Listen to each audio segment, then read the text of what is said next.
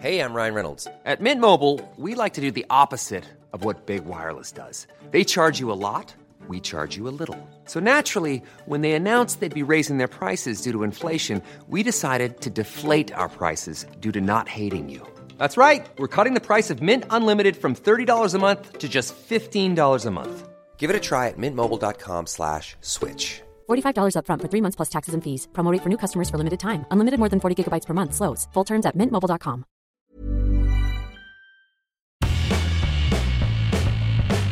Hola a todos, esto es Sin Comentarios, el programa con los temas y noticias que a todo el mundo interesa y las opiniones que nadie pidió.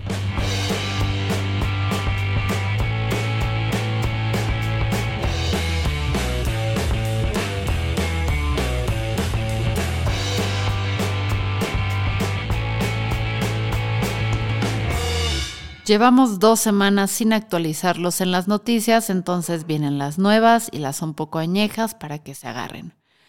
Otra vez el metro de la Ciudad de México se metió en, el metro de la Ciudad de México se metió en problemas, o más bien metió en problemas a Claudia Sheinbaum. Esta vez chocaron dos trenes, dejando una chica de 18 años fallecida y al menos a 106 heridos un par de días después.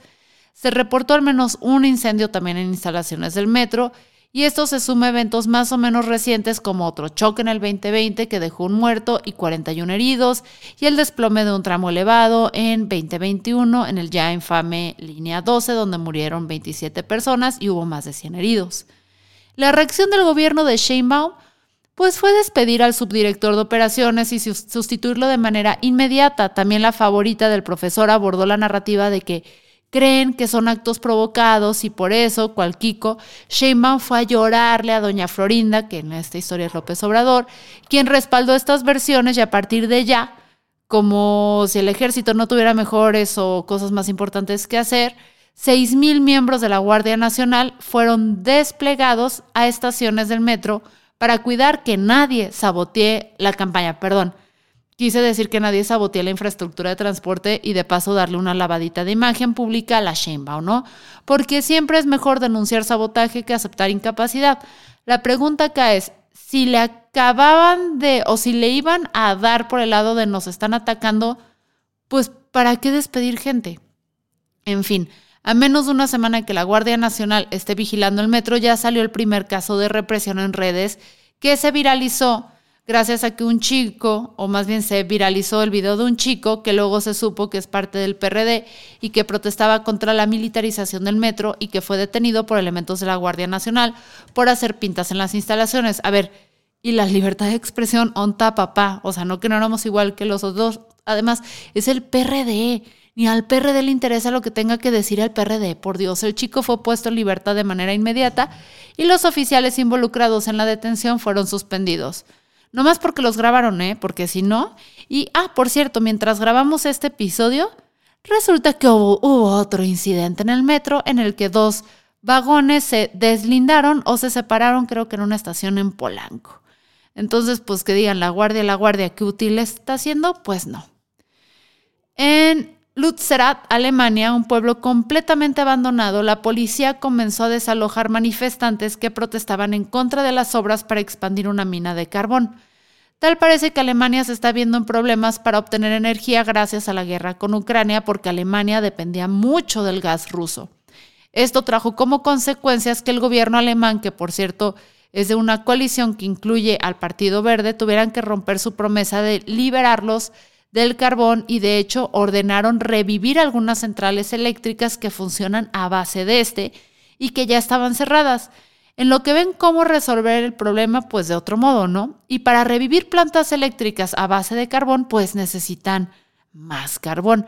El problema se hace más grave porque el carbón que hay en Lutzerat es lignito, conocido por ser el tipo de carbón más sucio que hay. Los protestantes dicen que las autoridades alemanas están pasando el Acuerdo de París por el arco del triunfo. Si quieren saber más qué es el Acuerdo de París, hay un episodio de este podcast donde gente que sí sabe del tema nos lo explica, pues como para chuparse los dedos de chulo. Pero básicamente es los líderes del mundo haciéndole cartitas de amor al planeta con la intención de salvarlo para luego engañarlo con una de 22, abriendo minas de carbón por doquier y sin ponerle un alto a las petroleras mientras usan un Casio. A cambio de este pequeño sacrificio, el gobierno alemán ha prometido adelantar el plan de eliminación gradual del carbón al 2030, cuando originalmente estaba planeado para el 2038. A ver si nos alcanza el tiempo para saber si lo cumplen o no, porque pues el mundo se va a acabar antes.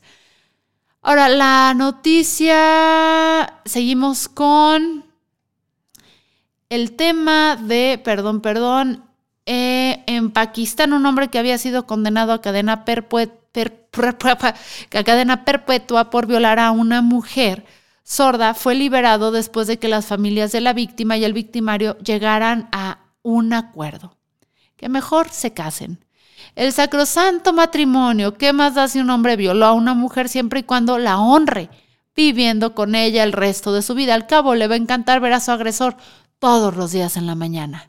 Ante esta decisión, la Comisión de Derechos Humanos de Pakistán dijo estar horrorizada, sin embargo, pues no hay mucho que hacer. Tal parece que el acuerdo se dio gracias a la intervención de una jirga que es un consejo de ancianos que existe en las áreas rurales de Pakistán y que se acostumbra a que tengan mayor jerarquía que el propio sistema de justicia. Estos usos y costumbres son súper dañinos porque son muy antiguos y están basados en la idea de que el hombre es superior a la mujer y que la mujer solo vale si está respaldada por un hombre. O sea, básicamente las mujeres son cosas. No es la primera vez que pasa algo por el estilo.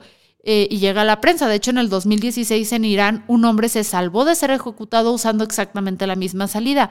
Y no se vayan tan lejos. En Durango, en el 2013, un hombre propuso como reparación de daño casarse con la víctima como si fuera un premio. Afortunadamente el tribunal no accedió.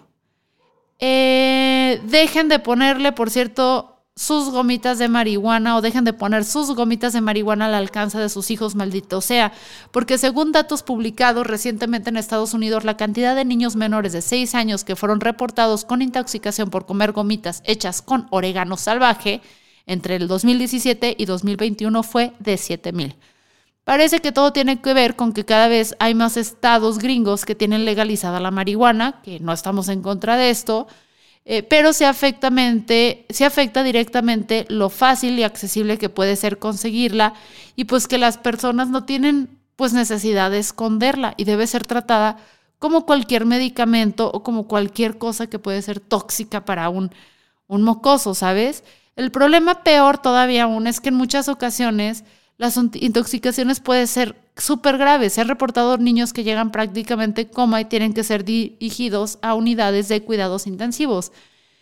A ver, creo que para que los productos con marihuana dejen de ser atractivos para los niños deberían hacerse en formas que los niños pues no les gustan, como brócoli o jabón o pasta para los dientes. En fin.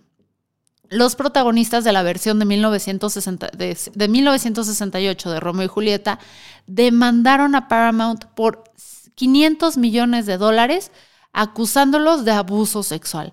Leonard Whiting y Olivia Hussey dicen que es en ese entonces, cuando tenían 16 y 15 años, el director Franco Sefirelli los convenció con engaños para grabar una escena de desnudos, a pesar de que al aceptar hacer la película se les garantizó que pues no iban a hacer nada así. Dicen que el engaño fue en el momento de grabar. Antes de eso les dijeron que para su escena de cama iban a usar ropa ajustada color piel, pero el mero día el director los convenció de que si no lo hacían desnudos de verdad, pues la película fracasaría. Ok, creo que ya estamos dándonos cuenta de que esto en el 2022 es chantaje tal cual para hacer pornografía infantil. Y la verdad, si el éxito de tu película depende nada más de una escena donde un morrito de 16 años y una morrita de 15 años cogen, pues chance no es una grande película, ¿no? Aunque Sefirelli ya falleció, Leonard y Olivia responsabilizan a Paramount por omisión y negligencia, porque seguramente sabían lo que estaba pasando. Dicen que sufrieron daño emocional y moral por este incidente. Además dicen que grabar esta escena les arruinó la carrera porque en la época era muy estigmatizante salir desnudos en las películas, y esto pues les cerró muchísimas puertas importantes. Leonard y Olivia actualmente tienen 70 años y dicen que no habían denunciado antes porque les daba pues como que miedo, porque nadie les iba a creer y sobre todo considerando que la película tuvo muchísimo éxito en su momento, hasta se mostraban orgullosos de su hazaña, pues de haber salido desnudos en el cine. Pero no todo es malo, tenemos la noticia más o menos buena de la semana, y es que hay gente allá afuera que quiere pagar más impuestos. Como cosa de no creerse, resulta que sí, hay millonarios que están dispuestos y exigen a los gobiernos pagar más impuestos para que puedan ser invertidos en servicios públicos. Esta es una noticia que surge y resurge cada cierto tiempo porque de verdad es muy raro oír de millonarios que quieren pagar más impuestos y cada vez que pasa a Ricardo Salinas Pliego le da gastritis y eso aquí nos encanta. En esta ocasión quien nos tiene hablando de este tema es Marlene Engelhorn heredera de la farmacéutica BAF, BASF, y fundadora de Tax Me Now, quien próximamente heredará un patrimonio de 4 mil millones de euros, euros y está dispuesta a renunciar al 90% de ese dinero. Ella dice que está consciente de que es mentira que cualquiera pueda hacerse rico porque si no naces dentro del 10% de personas con más dinero en el mundo, las probabilidades son de que pues nunca lo seas. Además dice, no es que no quiera ser rica, es que no quiero ser tan rica, porque evidentemente tiene conciencia social, pero no es tan mensa.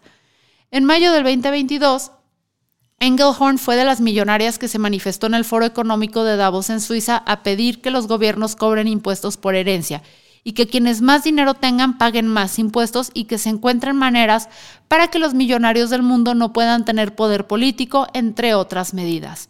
Según datos de Oxfam, una organización sin fines de lucro, en el mundo se creó un multimillonario, o más bien sí, se creó un multimillonario cada 30 horas, mientras que en el otro lado de la moneda se esperaba que solo para el 2022 un millón de personas cayeran en pobreza extrema cada 33 horas.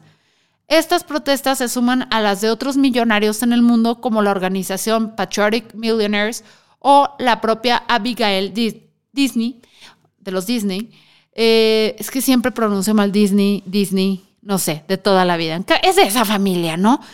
Quienes desde la pandemia pedían a sus gobiernos que les cobraran más impuestos para que pudieran mejorar y ampliar los sistemas de salud.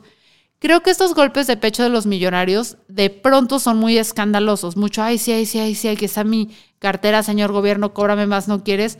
Ay, pues no, no digan que no lo intenté. Y nada, de, oigan, ¿y si pago mejores sueldos? ¿Y si reduzco las horas laborales?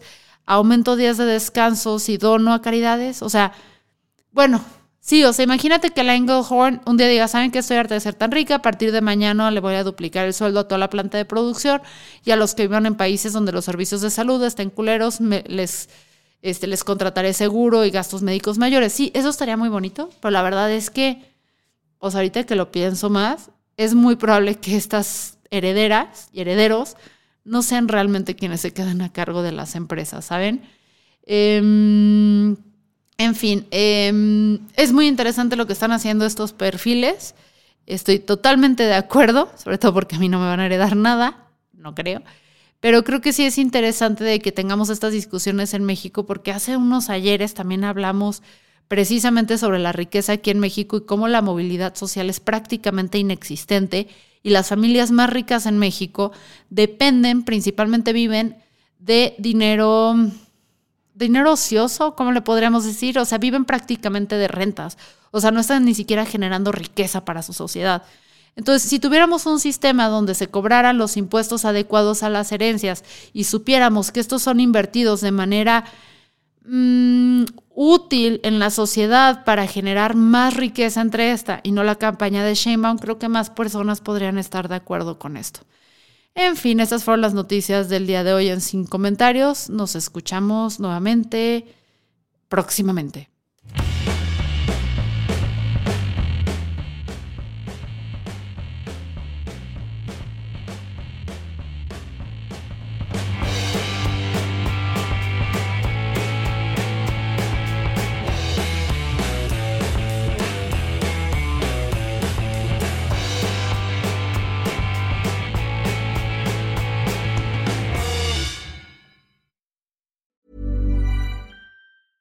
Ever catch yourself eating the same flavorless dinner three days in a row?